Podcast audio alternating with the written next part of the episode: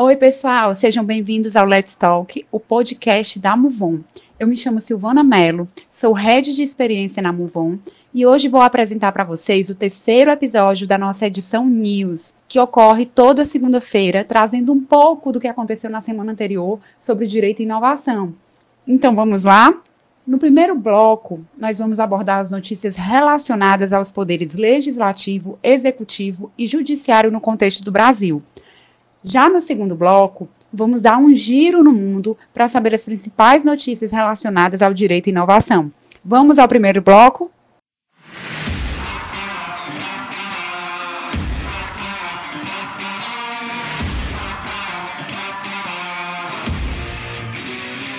Notícias dos poderes legislativo, executivo e judiciário no Brasil.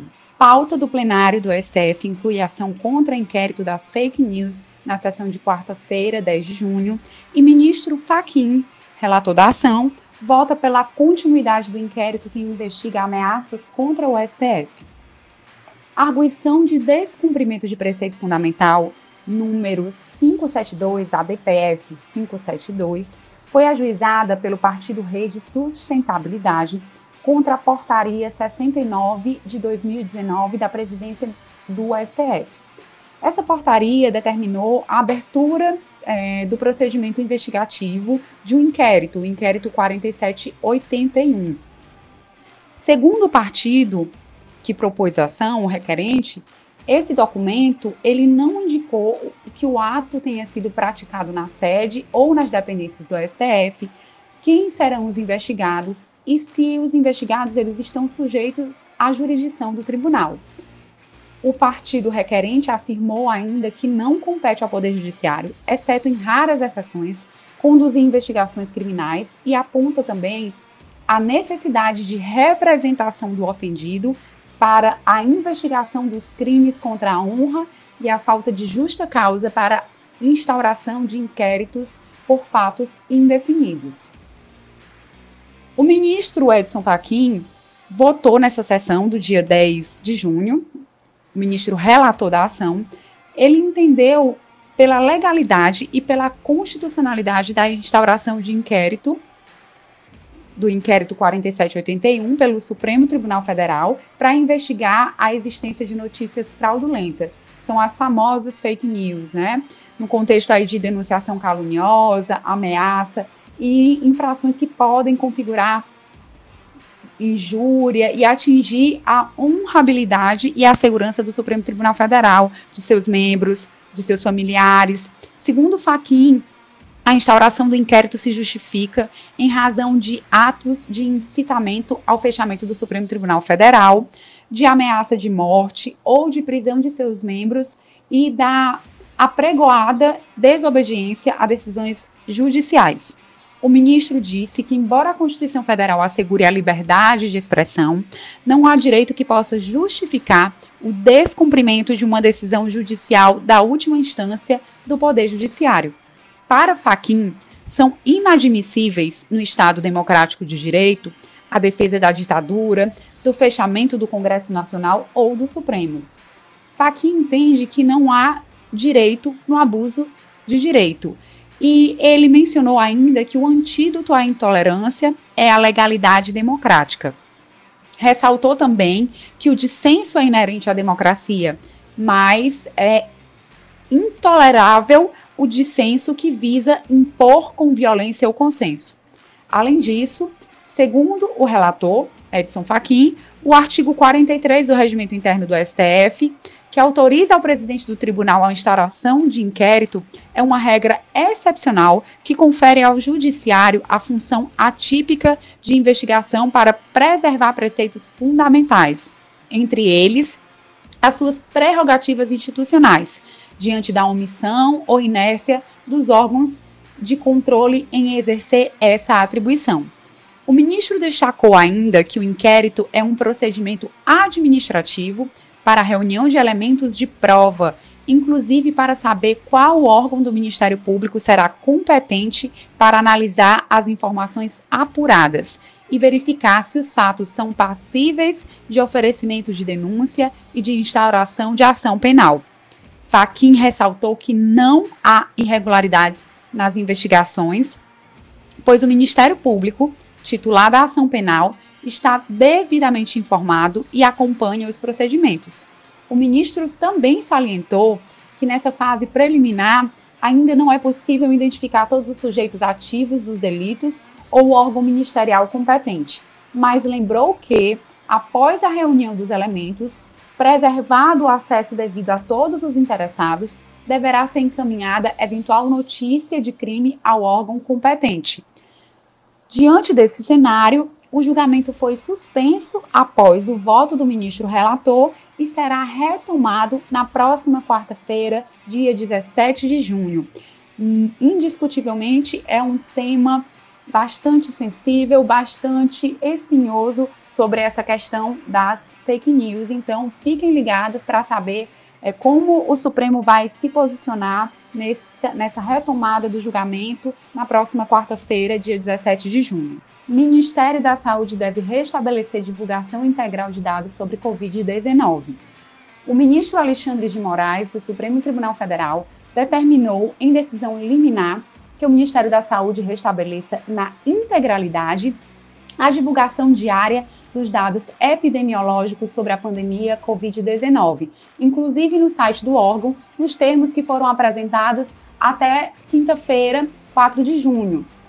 O pedido liminar foi formulado em sede de arguição de descumprimento de preceito fundamental, a DPF 690, onde a Rede Sustentabilidade, o Partido Comunista do Brasil, PCdoB, e o Partido Socialismo e Liberdade, PSOL, sustentam que uma sequência de atos do Poder Executivo Federal restringiram a publicidade dos dados relacionados à Covid-19, em clara violação a preceitos fundamentais da Constituição Federal. Os requerentes alegam que o Ministério da Saúde alterou de modo injustificável a forma de divulgação dos dados relativos ao novo coronavírus, inclusive sem apresentar os dados acumulados durante a pandemia. Os requerentes destacam que, que essa situação inviabiliza o acompanhamento do avanço da contaminação e a implementação de política pública sanitária de controle e prevenção da doença. Ao deferir a liminar, o ministro relator destacou que o status constitucional da publicidade e da transparência resulta da obrigatoriedade do Estado em fornecer as informações necessárias à sociedade. Em sua decisão, ele lembrou a gravidade da emergência causada pela pandemia, que exige das autoridades brasileiras a efetiva e concreta proteção à saúde pública.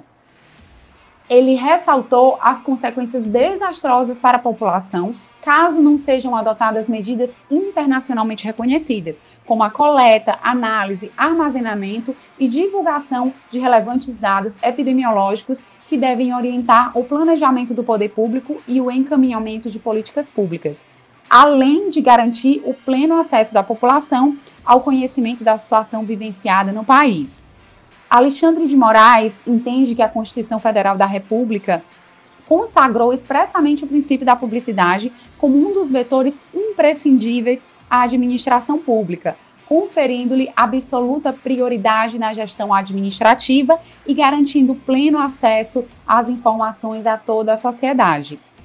Ele destacou ainda que a hipótese dos autos não apresenta qualquer excepcionalidade que autorize o afastamento da publicidade e da transparência.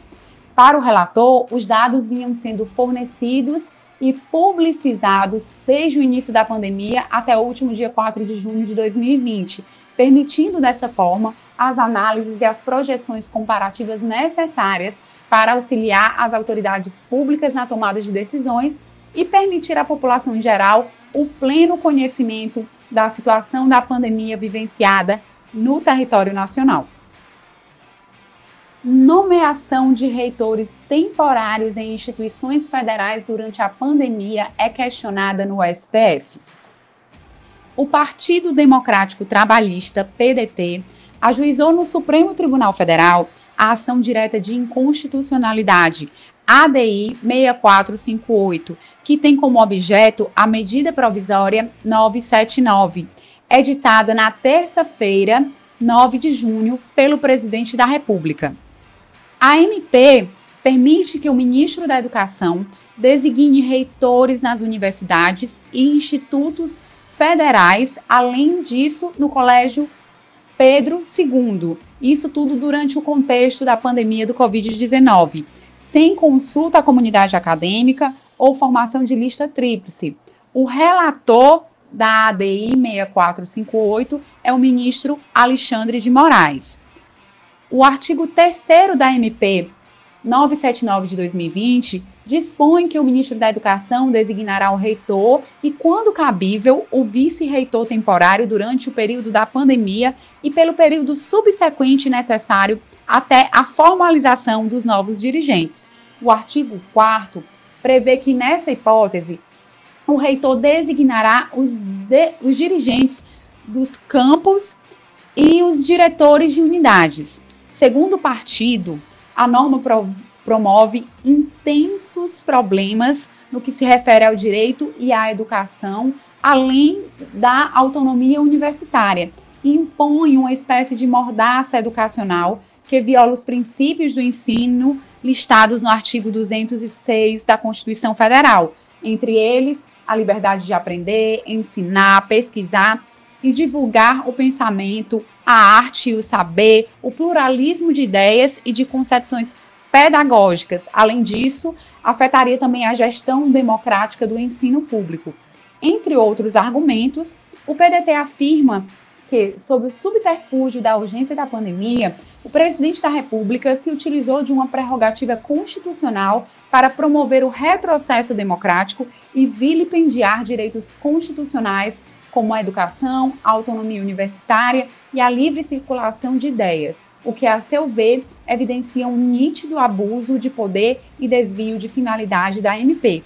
Outro ponto destacado é a ausência dos pressupostos da urgência e da relevância para a edição da MP, previstos no artigo 62 da Constituição, pois a matéria já é regulada por um arcabouço normativo que está contido na Lei 5540 de 1968 e no Decreto 1916 de 1996, que tratam da escolha dos dirigentes das universidades públicas. Além disso, segundo os requerentes, existe a Lei 11.892 de 2008, relativa ao, aos institutos federais e ao Colégio Pedro II. Os requerentes entendem que não pode subverter a ordem constitucional para diminuir, por vias transversais, o campo da eficácia de uma norma de estatura maior, quando a própria Carta Constitucional estabelece balizas e meios de concretude dos direitos por ela consagrados. Então, é, os partidos, os requerentes, eles pedem a concessão de medida cautelar para a suspensão imediata dos artigos 1 2 3 e 4 da MP 979 e, no mérito, pedem a declaração de sua inconstitucionalidade. Até o fechamento desse, dessa edição do nosso podcast é, de notícias, não foi analisada esse pedido de medida cautelar, não foi analisada essa ação. Então, também é um tema bastante sensível para os interessados na matéria, para que possam acompanhar os desdobramentos junto ao Supremo Tribunal Federal. Texto que suspende cadastro negativo durante a pandemia vai à sanção. Essa notícia é de extrema relevância para aquelas pessoas que foram impactadas do ponto de vista econômico pelo período de isolamento social e que ficaram de alguma forma impossibilitadas de arcar com seus compromissos. É importante que vocês saibam que seguiu para a sanção do presidente da República o projeto de lei que proíbe a inscrição de consumidores inadimplentes em cadastros negativos durante o estado de calamidade devido à pandemia do coronavírus. Trata-se do projeto de lei 675 de 2020, de iniciativa dos deputados Denis Bezerra, do PSB Ceará, e Wilson, do PSB Minas Gerais. A proposta suspende por 90 dias a inscrição de consumidores em bancos de informação como a Serasa e o Serviço de Proteção ao Crédito, SPC, é, dentro do contexto de registro após o dia 20 de março de 2020, ou seja, que esteja relacionada aos impactos econômicos provocados por essas medidas de isolamento adotadas no combate à pandemia. O texto do projeto de lei autoriza ainda a Secretaria Nacional do Consumidor do Ministério da Justiça a prorrogar a suspensão das novas inscrições nos cadastros de devedores pelo tempo que durar o estado de calamidade. Além disso, atribui ao Poder Executivo a regulamentação e a fiscalização necessárias, sem prejuízo de aplicação de sanções previstas no Código de Defesa do Consumidor. Esse texto também fala que, caso ocorra cobrança de multa por descumprimento da norma, o dinheiro deve ser aplicado em medidas de combate à Covid-19. O projeto foi aprovado pelo Senado no início de maio, na forma de um substitutivo apresentado pela relatora, senadora Rose de Freitas, do Podemos Espírito Santo. No entanto, no, na apresentação do substitutivo, os deputados rejeitaram algumas mudanças que foram sugeridas pela senadora, entre elas a proibição do uso da inscrição nos cadastros negativos para restringir o acesso específico a linhas de crédito e a disponibilidade pelos bancos de crédito de até 10 mil para a renegociação de dívidas dos consumidores negativados. Então, é uma é, inovação aí legislativa que seguiu para a sanção presidencial. Até o fechamento dessa nossa edição, ainda não é, existia manifestação da presidência da República oficial sobre a temática. Acompanhem, porque é um tema também de bastante relevância para quem teve qualquer tipo de problema do ponto de vista econômico, para quem ficou impossibilitado de arcar com as suas dívidas nesse momento tão, tão complicado. E agora chegamos ao nosso segundo bloco de notícias, onde nós vamos dar um giro pelo mundo para saber as principais notícias, os principais acontecimentos relacionados ao direito e inovação. Inovação, tecnologia e notícias internacionais. Em meio à pandemia, Zoom cresce 169% e tem receita recorde em um trimestre. Essa notícia é a verdadeira tradução do transformar o limão em uma limonada, não é mesmo? Então, dentro desse contexto, a pandemia acabou afastando fisicamente funcionários de seus colegas de trabalho, dos escritórios, nos afastou das nossas famílias, amigos, da convivência social de uma forma geral, mas é, as plataformas de videoconferência elas acabaram crescendo nesse cenário e passaram a ser amplamente utilizadas, desde reuniões corporativas até festas de aniversário, por exemplo. E um dos grandes nomes nessa, nessa prática, nessa tecnologia, é exatamente o Zoom. A companhia liberou seus resultados do primeiro trimestre deste ano na terça-feira, dia 2 de junho, revelando um crescimento de 169% de receita em comparação ao mesmo período do ano passado. Analistas estimavam uma receita de 202 milhões de dólares, mas o resultado da companhia superou as expectativas, atingindo mais de 328 milhões de dólares. Enquanto 2020 tem sido difícil né, para muitas empresas de diversos mercados, acabou sendo extremamente positivo para o Zoom. A empresa que realizou a sua primeira oferta de ações em março de 2019 viu suas ações triplicarem de valor ao longo do ano, como consequência, a previsão da receita anual da plataforma foi elevada. Anteriormente, essa previsão de receita anual estava entre 905 milhões de dólares a 915 milhões de dólares e agora ela deu um salto para mais de um bilhão de dólares.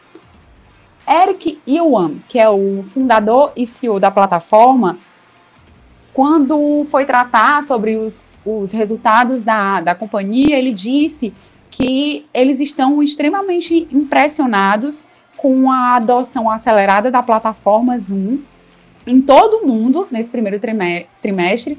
E ele ressaltou que a crise da Covid-19 gerou uma maior demanda por interações face a face, colaboração, utilizando o Zoom. E o que ocasionou o crescimento mais rápido, à medida que as pessoas passaram a integrar o Zoom em seus trabalhos, estudos e na vida pessoal. A empresa não divulgou o número de usuários, pagantes ou não, né, mas que estão ativos na plataforma. No entanto, o Zoom afirmou que possui 265 mil empresas com mais de 10 funcionários, um crescimento de 354% em comparação ao mesmo período do ano passado, e mais um reflexo de implementação global do home office, né? O Zoom foi criado no Vale do Silício em 2011 e se destacou entre os concorrentes, Google Meet, Teams, Skype, entre outros, por suportar mais de 100 usuários em uma chamada de vídeo simples. Em outros modelos, a quantidade pode superar 500 pessoas. No entanto, a gente precisa lembrar que a empresa também enfrentou algumas situações complexas durante o primeiro semestre do trimestre do ano em relação à segurança, à privacidade e à proteção de dados. A empresa, diante desse cenário, passou a reforçar a segurança após os incidentes que ocorreram, é, e o que inclui dentro da empresa uma discussão para implementar a, a criptografia ponta a ponta. O Zoom tem recebido críticas após anunciar que a funcionalidade só estaria disponível para usuários pagantes. Na ligação para informe dos resultados aos investidores, o CEO da companhia justificou que a iniciativa afastaria o Zoom para atividades ilícitas. Na ausência da criptografia, as informações dos usuários e as ligações podem ser compartilhadas com autoridades. Além de estar em ascensão, o Zoom é uma ferramenta que possibilita que, a, que, a, que as empresas em geral continuem operando durante a pandemia, o que tem sido um desafio em diversos setores. Rússia vai usar a blockchain para a votação mais importante do país. Pessoal, a Rússia está prestes a passar por uma das suas mais importantes votações, com a possível aprovação de uma proposta de mudança constitucional que pode definir o futuro do país. E para essa importante tarefa, o país optou por utilizar a tecnologia blockchain para garantir a veracidade dos votos. Em janeiro deste ano, Vladimir Putin, atual presidente da Rússia, anunciou as mudanças constitucionais que vão alterar a Constituição de 1993. De acordo com o governo, essa nova mudança servirá para a organização do governo pós 2024, isto é, após o fim do mandato de Vladimir Putin, que está na presidência, que está na presidência desde 2012 mas em seu último mandato. No entanto, essas alterações na Constituição, entre outras mudanças, elas passam a permitir que ele se torne elegível até 2036. Além dessa alteração de possibilitar a extensão no poder do Vladimir Putin, as novas propostas trazem outras mudanças, algumas positivas e até mesmo inofensivas, mas existem outros pontos que são bastante questionados sobre essas novas emendas. Um desses pontos é a questão do casamento entre pessoas do mesmo sexo, que com a alteração passa a ser proibido constitucionalmente. Os cidadãos nessa situação, eles não vão poder votar em uma emenda ou outra isoladamente. Eles podem apenas escolher sim e não para a mudança. Isso fez com que muitos opositores discordassem da votação, já que ela esconde boas propostas em meio a outras ruins. Então, considerando um clima já tão abalado de, de desconfiança, uma votação online poderia causar ainda mais problemas. Por conta disso, o governo decidiu utilizar a blockchain como garantia da legalidade. De acordo com as informações locais, a votação poderá ser realizada em plataformas online que vão manter a legitimidade de cada voto e, mais importante, o anonimato e segredo de todos os votos. O comunicado é, é, avisa que a votação vai ser aberta a partir do dia 25 de junho e destaca que a segurança, a transparência do voto eletrônico serão garantidas pela tecnologia de blockchain. O governo diz que essa rede não possui um servidor único para alterar as informações no registro e é necessário obter a aprovação da maioria dos participantes da rede. Isso faz com que a blockchain seja quase impossível de ser manipulada. A blockchain possui uma série de vantagens para as eleições, possui nesse tipo de atividade um importante caso de uso, por ser impossível de ser derrubada enquanto estiver um nó ativo e muito improvável de ser hackeada, ela evita possíveis, possíveis fraudes. Enquanto as eleições do mundo todo, incluindo as eleições brasileiras, são acusadas de fraude, a Rússia, que tem um histórico bem negativo com, ele, com eleições, justamente por conta das desconfianças, resolve então utilizar essa tecnologia. Em relação às críticas às eleições na Rússia, o destaque fica para a votação de 2012, quando foram apontadas várias fraudes pelos opositores e veículos de mídia independentes. O anúncio dessa utilização da blockchain aponta que todos os votos serão criptografados e anônimos. Vão existir duas chaves de criptografias para cada voto, uma que ficará com o eleitor e uma segunda que será distribuída entre os nós da blockchain. Curiosamente, apesar do uso da blockchain em um momento tão importante, é, a Rússia ela é contra o uso da criptomoedas, das criptomoedas. Então, vamos ver quais serão os desdobramentos dessa inovação, de, da utilização dessa tecnologia no contexto russo. E para finalizar o nosso segundo bloco de notícias, Microsoft integra Teams e Skype para comunicação entre usuários dos dois apps. Já faz um tempo desde que a Microsoft anunciou seus planos de integrar ainda mais o Skype e o Teams, suas ferramentas de chat instantâneo para consumidores e empresas, respectivamente. Nesse mês de junho, a empresa vem gradualmente liberando uma atualização que finalmente permite a conversa entre usuários de ambas as plataformas, ainda que com algumas ressalvas.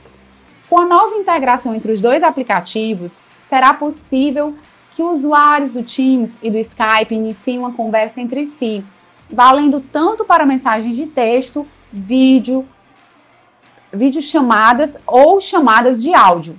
Entretanto, algumas funções naturais de cada software serão desativadas quando a conversa for nesse modelo de interoperabilidade. São elas a capacidade de edição de textos, ou seja, nada de negrito, itálico ou sublinhado nas conversas, nada de emojis de qualquer espécie e nada de menções diretas quando você chama o usuário usando o arroba.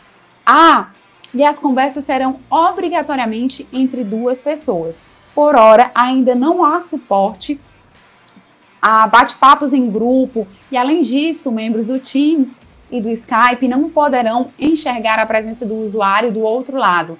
Ninguém do Teams enxergará você no Skype como online. Finalmente, usar a busca para identificar usuários de outra plataforma não será possível.